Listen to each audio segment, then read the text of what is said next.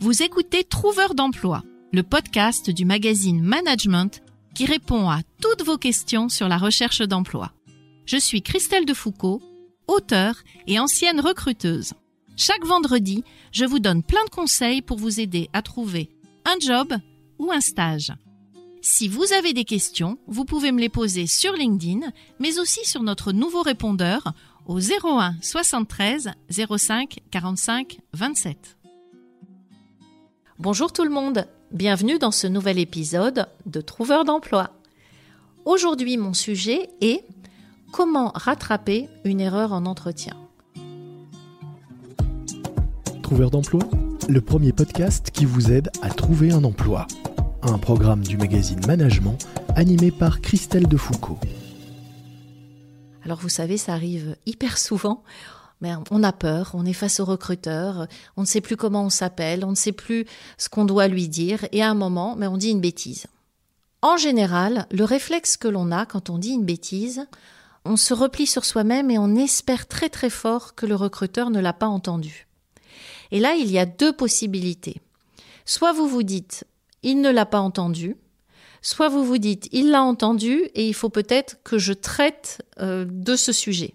Quand je parle d'une bêtise, ça peut être, et ça arrive souvent, je vous donne des exemples hein, qui me sont donnés par des chercheurs d'emploi qui me disent, euh, on m'a demandé euh, quel était le chiffre d'affaires de mon entreprise et j'ai donné un chiffre d'affaires en, millions au lieu de le donner en milliards ou on m'a demandé combien il y avait de personnes dans ma boîte et bah, j'ai dit 200 alors qu'on n'est que 100 où on m'a interrogé sur l'entreprise dans laquelle j'étais censée aller et je me suis trompée. Euh, j'ai donné le mauvais nom du directeur. Enfin voilà, des erreurs, on en fait tous en entretien. Elles sont souvent liées à la peur. Donc soit c'est une erreur un peu grave, soit ça ne l'est pas, mais on ne sait jamais si elle va être grave aux yeux du recruteur ou si elle est grave pour nous. Le souci, c'est qu'au moment où on dit une bêtise, soit on s'en rend compte, soit on ne s'en rend pas compte. Alors on va prendre le premier cas on ne s'en rend pas compte. Bon, bah, ce n'est pas très grave, sauf que peut-être qu'à un moment, le recruteur va revenir dessus. Donc il faut avoir en tête qu'on peut toujours dire une bêtise et que le recruteur peut toujours revenir dessus. S'il revient dessus et que vous ne savez pas comment vous justifier, pensez à moi et dites au recruteur Ah bah écoutez, je suis désolée, mais vous savez, c'est un peu sous le coup de l'émotion parce que je suis un peu stressée d'être là face à vous. On peut reconnaître ces erreurs, hein. on peut reconnaître d'être stressé. Je suis un peu stressée d'être face à vous parce que ce poste est très important pour moi. Il y a beaucoup de choses qui se jouent pour moi aujourd'hui et en fait, vous mettez l'erreur commise sur le compte de la motivation.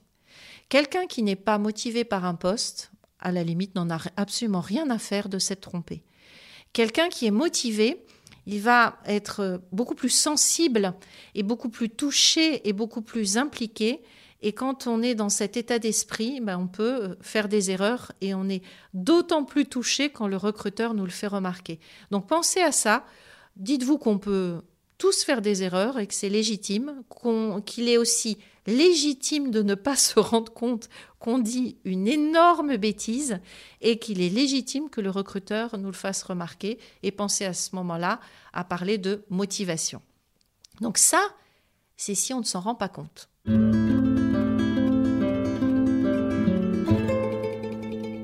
Le deuxième cas, c'est que on dit une bêtise et on se rend compte au moment où on l'a dit. Donc, qu'est-ce qu'on fait? Est-ce qu'on courbe les chines, les épaules et on se dit ça va passer Ou est-ce qu'on revient en arrière? Personnellement, moi je conseille de toujours revenir en arrière en disant écoutez, je viens de me rendre compte que je me suis trompée dans mes chiffres, je vous ai donné le nom de ce dirigeant mais c'est pas le, le, nom de la bonne personne, je vous ai parlé d'une mission mais en fait je ne travaille plus sur cette mission, je suis vraiment désolée, je reviens en arrière, euh, et hop, vous dites, je reviens en arrière. Et là aussi, si vous voyez le doute dans les yeux du recruteur, vous remettez en avant la motivation. Je me suis un peu embrouillée, je suis désolée, mais c'est vrai que je suis motivée. Il y a beaucoup de choses qui se jouent pour moi aujourd'hui. Je suis un peu émue, je perds mes moyens. Mais je vous rassure, en temps normal, je garde mes moyens, mais c'est parce que là, j'ai vraiment envie de ce job. Hop, et puis le, le problème est réglé. Au moins, vous l'avez tenté. L'avantage, en fait, c'est euh, quand vous traitez d'un problème, c'est que vous ne le gardez pas jusqu'à la fin. C'est pour ça que souvent je dis levez les freins. levez les freins en début d'entretien, parce que sinon, le frein, vous allez le garder tout au long de l'entretien. C'est-à-dire que si vous dites une énorme bêtise, que vous ne la corrigez pas, jusqu'à la fin de l'entretien, dans votre tête, il y a une petite voix dans votre cerveau qui vous dit T'as dit une bêtise, c'est dommage, oh, mais t'aurais pas dû dire ça, etc., etc. Et donc, il y a une partie de vous qui est en train de parler. Il y a une partie de vous qui est en train de réfléchir à ce que vous dit le recruteur, aux questions et aux réponses que vous pouvez apporter. Et il y a une petite partie de vous dans votre tête qui vient vous polluer, un point noir qui jusqu'à la fin de l'entretien va vous polluer. Donc je pense qu'en réflexe, il vaut mieux revenir sur l'erreur commise. Ce n'est jamais grave, on peut tous se tromper et ça arrive de commettre des erreurs, mais il faut s'en rendre compte tout de suite. Si toutefois, vous n'avez pas eu le courage jusqu'à la fin de l'entretien d'aborder cette question avec le recruteur et que lui ne l'a pas abordé non plus, ce qui peut être fait, moi j'ai des candidats qui l'ont tenté, pourquoi pas. Ce que vous pouvez faire, c'est que au moment où vous rentrez chez vous et que vous allez écrire votre mail de remerciement, motivation au recruteur, vous pouvez traiter de ce point et aborder ce point.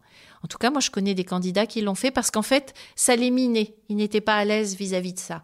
Et donc, dans un mail de motivation, on peut introduire une petite phrase ou un post-scriptum, un PS, en expliquant ce qui s'est passé. Donc je vous rappelle le mail de motivation remerciement. Je vous remercie pour votre accueil, je vous remercie pour le temps que vous m'avez consacré, ça c'est la première partie. La deuxième partie, j'ai bien compris que le poste implique ça, ça et ça. Vous faites un résumé de ce que euh, propose le poste. Dans la troisième partie, vous renouvelez votre motivation. Et à la fin du mail, vous pouvez mettre un petit post-scriptum en disant en refaisant le point sur notre entretien, j'ai réalisé que j'avais commis cette erreur. Je me permets donc de rectifier. Il ne s'agit pas de 1,6 million, mais de 2,8 millions. Il ne s'agit pas de 200 personnes, mais de 150 personnes. Ou je me suis trompée dans le nom du dirigeant dont je vous ai parlé. Voici son nom. Vous pouvez toujours le faire par mail et par écrit. Alors c'est vrai que ce n'est pas une démarche facile, mais en même temps, Reconnaître ses erreurs, c'est aussi une qualité. Cela fait partie des soft skills reconnus par les recruteurs. Et je pense qu'il vaut mieux reconnaître une erreur que tenter de euh, l'effacer, que tenter de la noyer et que cette erreur finalement nous pollue. Donc euh, voilà, si vous n'avez pas eu le courage pendant l'entretien, pensez à le faire tranquillement chez vous à partir du mail de motivation. Et euh, figurez-vous que j'ai eu le cas notamment d'un candidat qui m'a appelé suite à un entretien, mais qui avait fait mais une énorme bourde. Et il me dit c'est fichu, c'est fichu, c'est fichu. Donc je lui conseille de le d'écrire par mail et de s'excuser par mail en disant bah, écoutez, je me suis trompé. Euh, voilà ce que ça peut impliquer. Il l'a fait. Et figurez-vous que suite à la réception de son mail, le recruteur lui a renvoyé un mail avec un peu d'humour et en disant bah, vous savez, je vous avais mis de côté parce que je trouvais que c'était vraiment énorme et que vous donniez l'impression de très mal connaître votre entreprise alors que vous y aviez quand même travaillé euh, un certain nombre d'années. En plus, euh, cette erreur qui euh, touchait quand même des notions de stratégie me semblait vraiment embêtante. Et quand j'ai reçu votre mail, ça m'a rassurée je me suis dit bon bah c'est bon, euh, il s'est trompé, il l'a reconnu. Moi-même, je doutais de lui et finalement il a levé le doute et euh, bah, vous êtes de nouveau dans le processus. Donc voilà. Ce n'est jamais grave de dire une bêtise en entretien, ce n'est jamais grave de commettre une erreur, c'est normal, mais ça se récupère.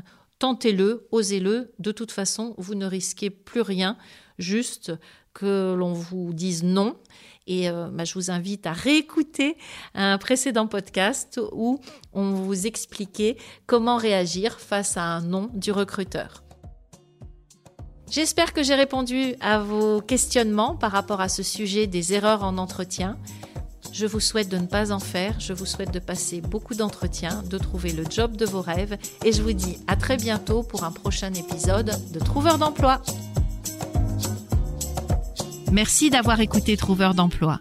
Si cet épisode vous a plu et que vous souhaitez faire connaître ce podcast au plus grand nombre, mettez-nous des étoiles. Vous venez d'écouter Trouveur d'emploi, un podcast du magazine Management présenté par Christelle Defoucault et réalisé par Lucas Vibo.